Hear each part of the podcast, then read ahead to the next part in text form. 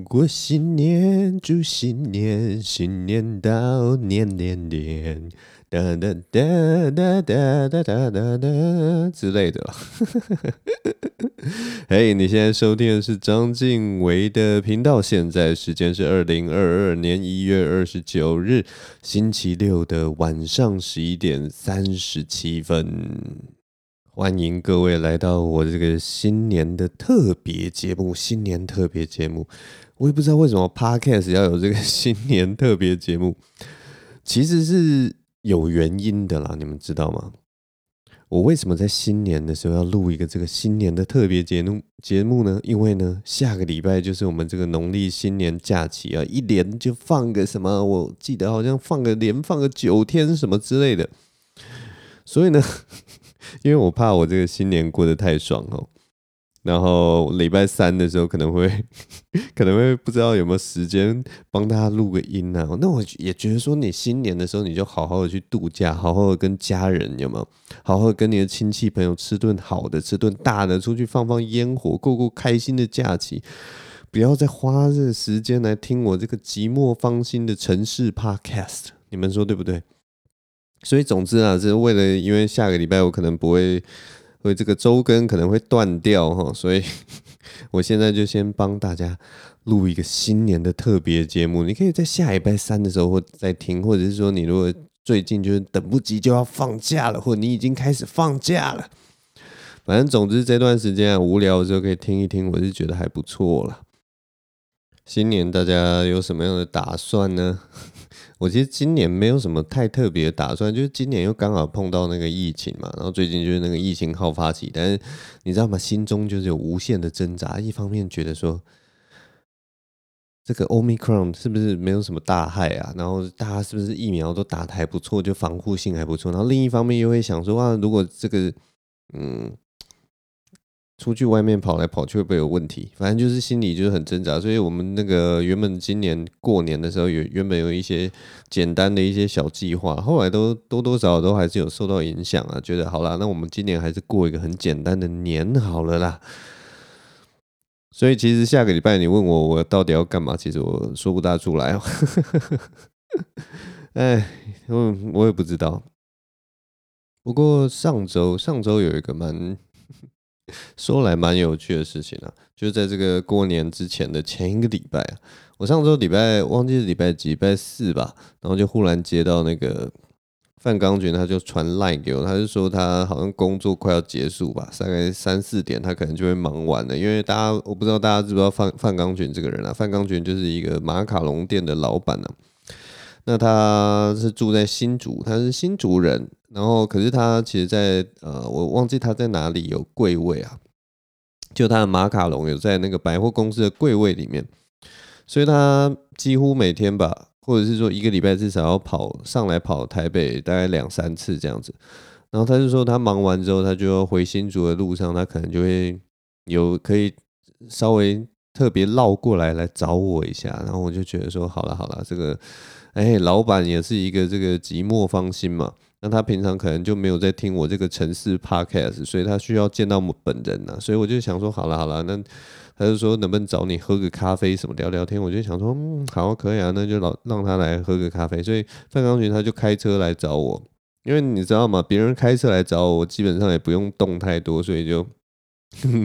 所以就很开心，而且那一天刚好就是天气都还蛮好，那一天天气真的是蛮晴朗的，所以我我们就约在我家附近的一间咖啡店后，然后我就骑着我的脚踏车，然后在那边开开心心的过了一个下午的时光。那你们就知道嘛，范刚群就是那种充满魅力的一个中年大叔。你说谁遇到这种中年大叔，你可以跟他 say no 呢？对不对？反正就跟他聊一些莫名其妙的事情啊，聊各种各样的事情啊，有些是关于就是喜剧圈的事，有些是关于人生规划的事情啊，然后跟他稍微聊一下，就是他其实其实还还蛮有趣的啦，他是一个蛮有趣的人，而且我我我觉得我做到现在做喜剧啊，我发现每一个人做喜剧的那个背景都不大一样。就真的真的都差蛮多，有些人当然是学生出来，然后但是有些人是已经工作一段时间，然后有些人是怎样，就是大家过来做喜剧的那个背景真的是差的天差地别，而且大家对于喜剧的方法也天差地别。然后，所以也有稍微问一下范钢群到底是怎么开始做喜剧，他就说：“哦，我就随便看一看，我就会写稿了。”哇塞，听到我都整个吓傻了，你知道吗？因为像我，我做喜剧的话，是因为我有那个。有一点文学底子，然后对于语言有稍微有一点敏锐的能力，所以我自己在看的时候，我就会模仿嘛。我那那我就会很清楚的知道说，哎，我到底是怎么开始做喜剧。可范钢群，你知道吗？他就是一个 natural，他就是一个天生的好手啊。他就说：“我随便看一看，我就上台讲一讲。然后没想到我第一次上台我就 kill，然后我就觉得很有成就感，所以我就一直 kill 到现在。哇，你知道吗？我听到我都觉得哇塞，这个太屌了。这个只是只是，我都会怀疑他的。”他们那个马卡龙公司是不是他也是觉得？我就觉得我很爱吃马卡龙，所以我就我就随便就想说，我来做一个生产线来做出卖卖看。没想到现在就是马卡龙也是做的还蛮好的。他就是这么的讨人厌。我完蛋，我们 Podcast 连续三周在讲他讨很讨人厌的。然后反正我跟他约在那个咖啡店了。那我觉得跟他约在咖啡店也有一些很好玩的事情，就是因为咖啡店有卖那个蛋糕嘛。然后我就想说，那随便选几块蛋糕来吃一吃，这样我们配个咖啡还不错。然后他就看一看，看看，然后他就看到一个芋头口味的蛋糕，然后他就跟我说，因为他老婆老婆是那个韩国人嘛，所以他就跟我说，他老婆应该不会喜欢吃这个芋头蛋糕。然后我就哦好，然后就我也不知道他为什么要跟我说什么。结果他就点，他就特别点了芋头蛋糕。我就说，可能你老婆不喜欢，他就说这这是我老婆最不喜欢的，所以我硬要点。他又不在这里，然后他就问我说：“那静伟你吃芋头吗？”我说：“我吃芋头啊。”然后他就说：“哦好，那我一定要点。”这应该是某种暗示吧？我也不知道这是在暗示什么。但是我想说，嗯，你你点芋头你自己吃就好了，我没有要跟你分着吃。你知道很好玩就是。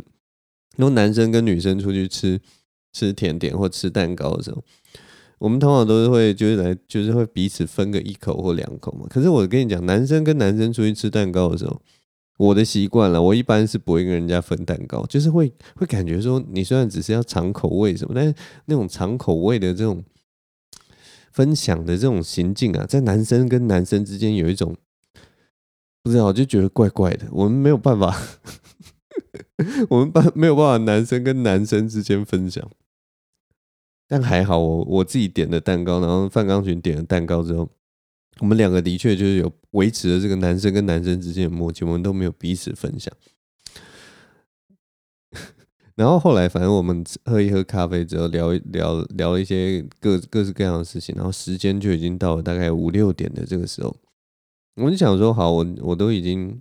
就是陪你喝咖啡，应该这个时间差不多就可以回家了吧？因为我想说，范刚学也是有家室的人，他应该不可能一个人在外面游荡这么久。通常我们这种有家室的人都懂得节制，你知道吗？所以我想说，他应该等一下就会跟我说啊，静伟，那很高兴啊，这样，那我就回家吃饭了，是吗？然后没想到他这个时候蹦了一句，就问我说：“哎，那静伟，你等下要干嘛？”我说：“哦，我没事啊，还好，我可能就回家吃个饭吧。”然后他就跟我说，我就顺口问了，不是他跟我说，我顺口问他说：“那你等下晚餐要怎么样？”他就跟我说：“哦，如果你没有要跟我吃的话，我等下就一个人去旁边的那个小店吃一吃啊，然后我再回家。”哇，你知道吗？这个就是设局要给我跳的吧，讲的这么一副楚楚可怜的样子。生，而且他专程开车来我家这附近来找我，然后我不陪他吃晚餐，这样说得过去吗？而且他又就是一副就是觉得，嗯，就这样啊，还好啦，我习惯了。这个就是在测验说你这个人的待客之道怎么样 的那种态度。我所以，我只好，我只好，我被迫一定要跟他说，那我们晚餐就一起吃啊，反正我没有事嘛。然后。这真的是一种情绪勒索，你知道吗？就整个被这个大老板情绪勒索。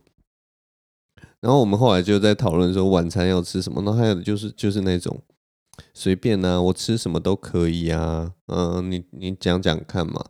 然后我就说好，那我们走一下，我想一下。然后我就说，那你你想要去那个附近的卖场吃饭，还是说我们去路边的那个餐厅吃饭，还是说怎样？他就说我是都没有关系啊，我也可以吃这个，也可以吃那个啊。不然如果你觉得你怕就是疫情的关系，因为那个时候是呃礼拜四嘛，礼拜四的时候疫情已经稍微有一点点好像要压起来压起来的感觉。所以他就说：“那如果如果你不介意的话，我们也可以买去你家吃啊，去你家我也可以啊。”我不知道为什么，从他嘴巴说出来的话，我都觉得他在跟我调情，你知道吗？从那个芋头蛋糕就开始怪怪，然后他专门开车来来我家附近的咖啡店找我。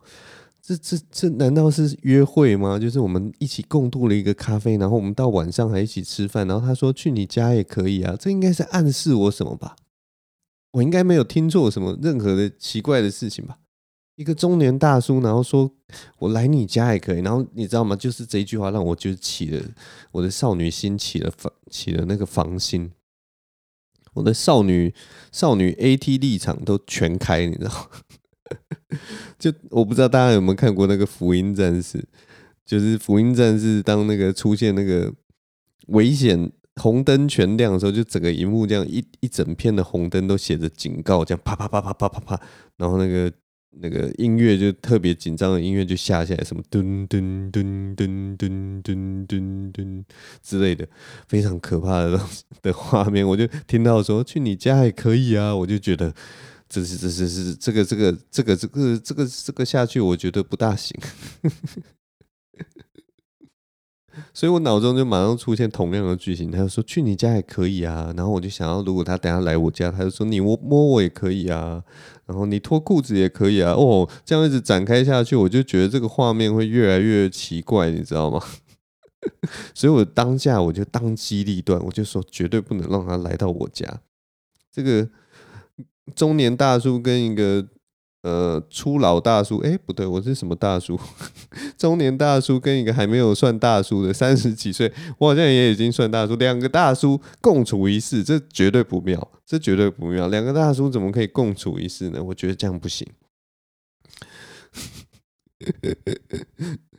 而且你知道吗？范康群，范康群他是基督徒哎，我就很想当下就问他，你觉得身为一个基督徒，你可以这样？直接讲说要去人家一个就是男生的闺房吗？你这样对吗？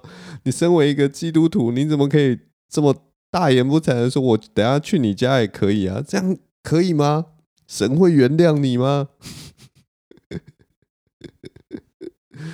呃，我真的是哦。反正后来我们就去那个附近的一家那个呃饮茶啦，去我们去吃了一个港式的饮茶，就然后还好，就是两个人吃，然后点一点吃了，其实哎、那家港式饮茶其实还蛮好吃的，说实在话蛮好吃的，觉得，但是它真的价格偏贵，超级贵的一家 港式饮茶，但是我真的不想要让他来我家。呃，所以当你不想要让人家来你家的时候，你可能就要破费，你可能就是要另一方面，你就要有所牺牲。那我牺牺牲的就是我白花花的银子，我白花花的钱，全部都为了我的真钞。我用我的，我用我皮包里的真钞挡住了我这个现实生活的真钞。这样讲，我不知道有没有有没有什么有趣的一个比喻，但是随便啦，我就随便讲。反正那家饮茶嘛，后来还有一个很有趣，就是那那家饮茶，就是它桌上有一个塑胶制的一个白色，然后上面有孔洞的一个东西，然后它中间有一个很大的一个圆洞，就很像那种呃香氛蜡烛会有的那种呃白白蜡烛用的那个感觉的一个东西，然后它里面的确有一个蜡烛。然后它因为旁边都有洞，然后我就开玩笑说，那个应该是那个类似香烟的东西，放香烟的东西。我因为我们刚好讨论到说，以前的人在咖啡店或者在这种餐厅的时候，在室内都可以抽烟嘛。就是最早那种可能八零年代、七零年代的时候，我们有时候会看到那种喜宴，喜宴的桌上，大家不知道有没有这样的印象？也许年轻的呃听众可能就没有这样子的经验，但是我们以前喜宴的桌上，每一个喜宴桌桌上都会摆一个烟灰缸，就是给大家抽烟。现在喜宴的桌上已经不大会有烟灰缸了。那我们以前那种比较大的餐厅，不管是西餐厅还是中餐厅，桌上也都会有烟灰缸，然后大人是可以在那个餐厅里面直接就是明摆着，就是我就是要在这里抽烟的那种感觉。对，然后我们看到那个，我就是我们就开玩笑说那是烟灰缸，我就说那个旁边那个一个洞一个洞是用来摆雪茄的。然后因为范刚群可能我不知道啦，大老板可能都平常没有在注意这种事情，所以他是真的不知道那个是用来干什么的。所以后来我们有叫了一壶茶之后，那个因为是饮茶嘛，然后那个服务生过来，他把那个蜡烛放到那个那个东西的中间，然后把那个茶壶放到上面保温的时候，他就是一种就是眼睛马上亮起来，就说：“哦，原来这个东西是这样子用的。”我不知道大家有没有去吃过饮茶哈，我们那个桌上都会有一个呃让茶继续加热的一个那个。呃，应该是亚克力还是什么，反正我不知道什么材质，还是瓷做的那种底座啦，用来放一个蜡烛让它加热的。反正他看了就觉得非常的有兴趣，然后等到我们后来就是茶喝完了之后，他把那个茶壶放下来，然后他就拿着那个那个底座啊。拿到桌子的中间，然后把一根手指头放到那个底座的上面，然后就跟我说：“静伟，你也把你的手放上来嘛。”然后他另一只手就是要拍照这样子，然后就说两个人放一根手指头在那个底座上一起拍照。他说：“对啊，你拍一下就纪念一下嘛。”我说：“我说神会原谅你吗？基督徒这样可以吗？你这跟我拍照是怎样？你是在暗示什么？”两个人出来约会，这个这个就像就是跟女生出去约会，然后女生说要一人伸出一只脚，然后拍两个人的鞋子，这样 你知道吗？他拿那个底座，然后说我们来纪念一下，我们一起吃饮茶嘛，养茶嘛，所以 一人放一根手指在那个底座拍照，你知道吗？当下真的是打死不从啊！这 范刚群来找我，到底是图的是什么心啊？这个。大老板，你这样可以吗？你韩国的家人，韩国的家人受能够忍受你做这种事吗？我真的觉得我把那个底线抓得非常的好哈，太过分了，怎么可以来这边 乱撩人呢？这个范刚群这样不行啊！反正我不知道啊，这就是 新年之前发生的一些事情哈。我从来没有想想到这个，不过就是一个中年大叔来找我，居然会衍生出这么多的可怕的事情啊！大家真的是防人之心不可无啊，在这个大新年的，不要跟我搞这种事情啊！我很很害怕的。嗯、总之呢就是这样了，这就是新年特别集，跟大家讲一个很小的故事啊。因为这也是新年特别集，我其实也没有什么发生什么太多的事情，所以这集会特别的短、啊。那最后我想要跟大家分享一首歌。我们这个节目啊，以前会放歌，现在很少在放。但是我就是之前就是刚好在研究说这个新年期间的歌曲的时候，我就研究到一首歌，然后我发现 YouTube 上面好像也没有版权。然后我稍微查了一下资料，觉得这首歌。的版权应该非常的微妙吧，就是至少就是还没有人发现，然后其实平常好像也很少人在听这首歌呢，就是来自刘文正所唱的《过新年》。就以前的年代，这种很流行的音乐，好像每一个歌手啊都会去唱，那那个。就就有点像是给自己的粉丝一个贺年礼的这种感觉啦，或者像爵士的乐手一定都会唱，不断的重唱自己的版本的那个过年曲。那我之前就在 YouTube 上面看到这个刘文正的过新年，然后我觉得嗯，好像其实还蛮好听的，就是意外的，就是没有没有没有像那种其他人的那个新年曲，就是那种嗯比较真的很中国味很十足的。就那种叮叮当当、叮叮咚的那种感觉，它反而有一点 很难讲，我我觉得很微妙的一个感觉，就是有一种半新不新的，在那个时代的那个味道。那因为有些听众可能不知道刘文正是谁啊，尤其比较年轻的听众可能完全不知道这个人是谁。刘文正啊，啊，简单来讲，他就是一个红极一时的歌手。他在七零年代到八零年代啊，哇，红红到不行，就是那种走在路上，然后。街上大概两百位、四百位的女生都会为他尖叫，然后把自己的裙子掀起来的那种红度，你知道吗？然后，但是因为是在七十到八七零到八零年代，所以应该不会掀裙子，那个真是太不检点了。嗯，所以我我其实一直就在想说，刘文正如果放到现代，到底要用谁来比喻呢？如果以那个帅度来感觉的话，如果以帅度来感觉，应该就是瘦子，他就是七零年代、八零年代的瘦子吧。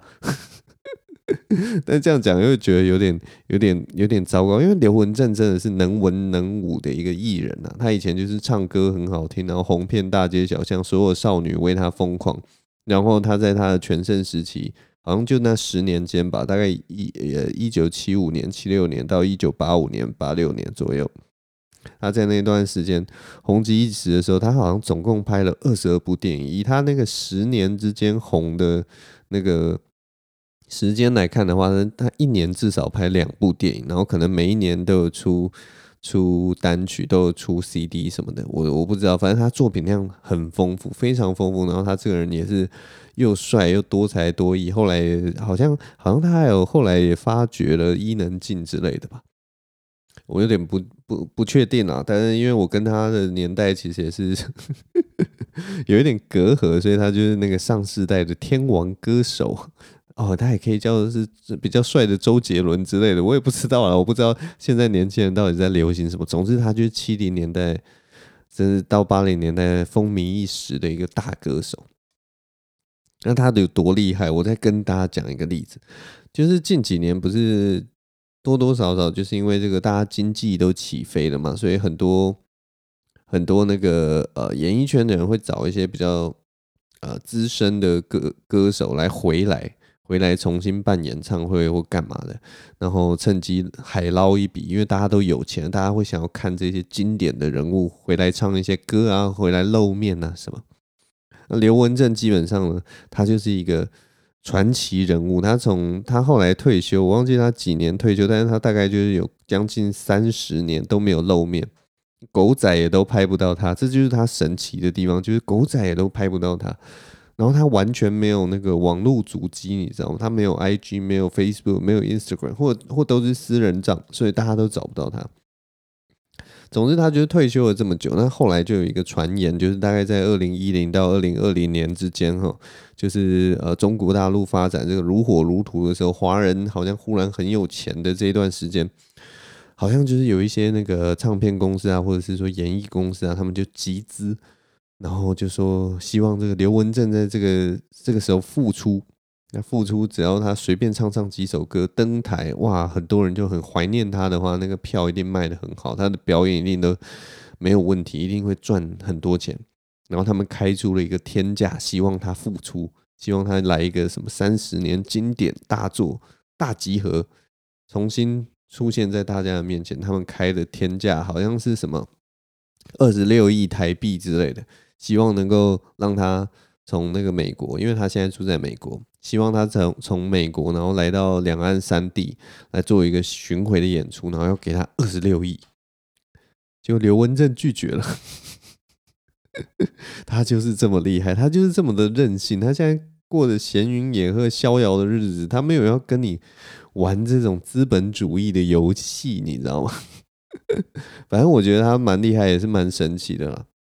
所以，总之，我就是在网络上看到这首歌，然后我觉得很不错。又是这个过新年嘛，所以希望能够用刘文正的这首《贺新年》来帮大家贺个岁，祝福大家新年快乐，这个虎年行大运，虎虎生风。我们今天节目就录到这边，我是张敬伟，拜拜。贺新年。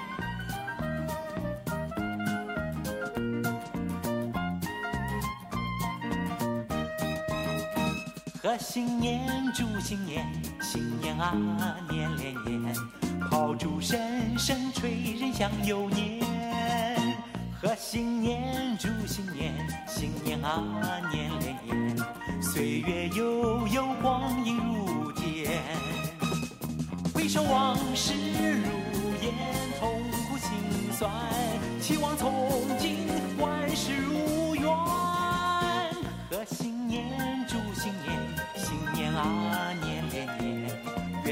家都过个太平年。